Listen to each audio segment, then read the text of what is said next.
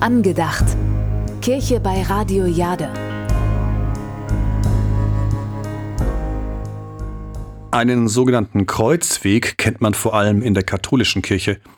Er hat meistens 14 Stationen und zeichnet den Leidensweg von Jesus Christus am Ende seines Lebens in Jerusalem nach.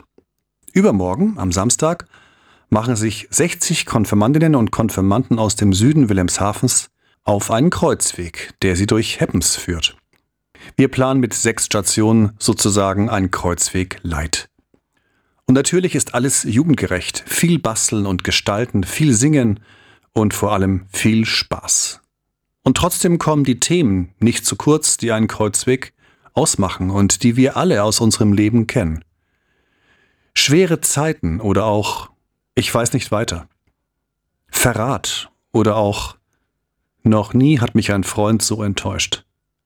Verurteilung oder auch ich werde gemobbt und fertig gemacht in der Schule, im Job. Und die Jugendlichen haben eine ganz feine Antenne dafür, wenn Themen sie angehen. Sie finden sich wieder und merken, die Sache mit Gott ist alt, aber irgendwie auch top modern. Schließlich gibt's auch die schönen Themen.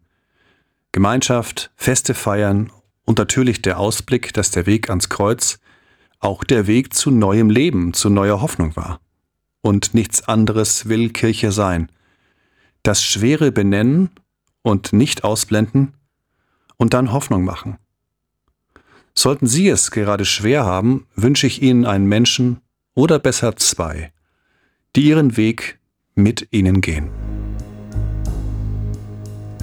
Stefan Stalling Pastor an der Neuenderkirche in Wilhelmshaven. Nachhören auf radiojade.de